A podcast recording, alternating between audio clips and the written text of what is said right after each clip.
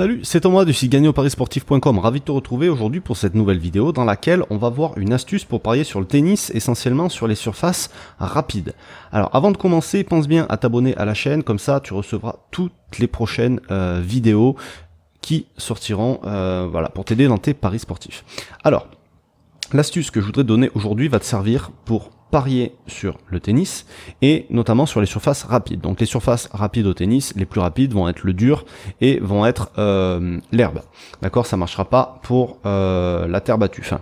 En tout cas, c'est c'est pas vraiment l'esprit aujourd'hui. Donc le concept dont je vais te parler, je pense que ça pourrait être validé par les mecs qui pratiquent le tennis, d'accord, dans leur quotidien en tant que sport, et va pouvoir servir aux parieurs euh, comme base pour leurs analyses. Donc c'est pas une méthode que je vais te donner, c'est le point de départ. D'accord Faut pas euh, appliquer ça bêtement et machinalement, même si c'est ce que je vais faire dans cette vidéo pour te montrer que ça peut avoir un intérêt. Euh, mais en gros, tout ça, ça part du concept que au tennis, plus une surface est rapide, plus les gros serveurs vont être avantagés. D'accord? Peu importe la qualité du relanceur en face, euh, contrairement aux surfaces lentes, va y avoir un réel avantage pour les gros serveurs. Donc, euh, c'est pas une, enfin, cette affirmation que je te fais là, je la sors pas de, euh, voilà, je la sors pas de mon chapeau. Ça, ça vient d'une étude qui a été faite par Pinacle, qui est le plus gros site de Paris au monde, euh, qui a pris en compte les tournois les plus rapides du circuit ATP, les plus gros serveurs aussi sur plusieurs années. Donc euh, c'est une étude qui porte sur environ 400 matchs et en gros ils ont montré que euh, les plus gros serveurs étaient sous-évalués en général par les bookmakers et que c'était un avantage finalement et que ça permettait euh, voilà éventuellement en tout cas dans l'étude que eux ils ont fait de dégager du bénéfice. Donc, euh, comme je te dis, c'est pas une méthode à appliquer bêtement, faut réfléchir, c'est le point de départ à la limite pour compléter ce que toi tu fais déjà, pour compléter tes analyses. Donc pour te montrer ça, je vais utiliser, je vais te montrer deux outils que tu peux utiliser euh, déjà pour toi si tu veux faire tes propres recherches, voir si ça aurait fonctionné, et éventuellement pour euh, essayer de l'appliquer derrière et savoir au moins où trouver les infos. Donc j'ai d'un côté euh, Tennis Explorer, qui est un site de, que tu peux utiliser pour tes analyses tennis, et de l'autre côté le site officiel de l'ATP. Donc euh, dans, sur le site de l'ATP, tu as une partie statistique qui va nous intéresser. Alors, je vais pas aller voir les statistiques individuelles de chaque joueur, sinon ça va prendre trois plombes. Je vais juste... Euh, donc là, tu as trois catégories, les leaders, les relanceurs et les joueurs sous pression. Donc, je vais simplement aller regarder les, les comment s'appelle les meilleurs serveurs. Donc en haut, tu as des filtres que tu peux appliquer. Donc euh, en carrière sur une année en particulier ou euh, sur les 52 dernières semaines. Donc je vais prendre sur les 52 dernières semaines parce que ça comprend l'état de forme euh, récent de ces joueurs-là aussi, même si sur 52 semaines ça fait une période qui est assez longue.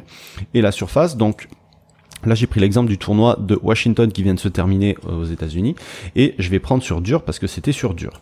Et le critère qui nous intéresse, alors le site de l'ATP propose un, une évaluation du niveau de service de chaque joueur, mais dans l'étude, le critère qui était pris en compte, c'était le pourcentage euh, de jeux gagnés.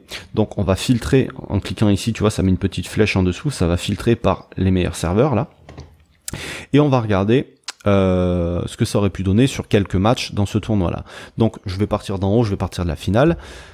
Simplement, donc on va comparer les deux joueurs et on va regarder qui est meilleur serveur des deux en disant que bêtement et machinalement on aurait parié sur le meilleur serveur. Je répète encore une fois, c'est pas appliqué bêtement, mais je suis obligé de le faire pour te montrer dans cette vidéo que ça peut avoir une influence. Donc, Kyrgios, tu vois que c'est le huitième meilleur dans la liste. Et en face on a Medvedev, Medvedev, il est 17ème. Donc en gros, si tu fais simplement le rapport des deux, on aurait dit on joue Kyrgios, Kyrgios quota de 12. Le match précédent, on a Medvedev, donc qui est 17ème, contre euh, Gojo, je vais pas arracher son nom, je sais pas, 58ème. Donc on aurait joué Medvedev direct, à 1,16, bon c'est un peu pourri, mais en même temps, voilà, il y a un réel écart euh, entre ces deux joueurs. Ensuite, Kyrgios contre Tsitsipas.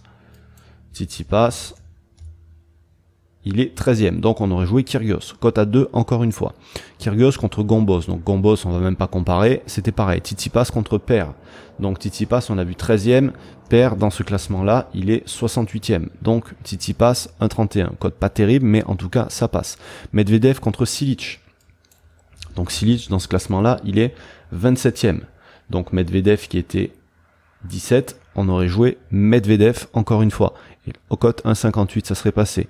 Gojovski, Gujovic, je sais pas comment on dit, euh, je me rappelle plus comment il était classé. Il était 58 contre Edmund. Edmund 19, donc là, voilà, on aurait été censé jouer Edmund, le pari aurait été perdant. Après, c'est pour ça que c'est pas 100% gagnant de toute façon ces choses-là, mais voilà, c'est une base, c'est un point de départ. Tu vois, encore une fois, Kyrgios derrière, bon, Nishioka, c'est même pas la peine d'aller regarder, euh, il est beaucoup moins bien classé. Père contre Isner, ça c'est une surprise parce que, enfin, c'est une surprise peut-être si tu suis le tennis, il y avait vraiment quelque chose qui a fait que Isner a perdu. Il y a une bonne raison. Euh, voilà, Isner, il est dans le top du classement, donc euh, voilà, par rapport à ce que je te présente aujourd'hui, c'est un petit peu contre nature, mais tu peux t'amuser à faire ça sur euh, les derniers tournois, sur les tournois qui sont en cours, et tu vas t'apercevoir qu'il y a quelque chose qui peut ressortir. Et comme je te l'ai dit, voilà, faut pas prendre ça comme méthode uniquement, mais comme point de départ en tout cas que tu peux utiliser pour euh, t'aider dans tes analyses pour parier sur le tennis. Donc c'est ce que je voulais te montrer aujourd'hui que euh, il y a un intérêt à privilégier les gros serveurs sur surface rapide. Voilà. Si tu as aimé la vidéo, un petit pouce bleu, n'hésite pas à la partager si tu connais quelqu'un qui euh, qui parie sur le tennis. Et pour aller plus loin, euh, tu peux télécharger aussi tous les outils que j'utilise moi-même dans mes paris sportifs, c'est-à-dire un fichier de gestion, des fichiers pour euh, sécuriser ses paris, fabriquer ses propres paris, pour parier en direct, etc. Il y en a, euh, enfin, il y en a un petit, un petit nombre. Donc tout ça, si tu veux le récupérer, c'est simple, tu as juste ton mail à rentrer une fois que tu auras cliqué sur le lien qui a juste en dessous dans la description. Là-dessus, je te laisse, je te souhaite une bonne journée et plein de réussite dans tes prochains paris. Salut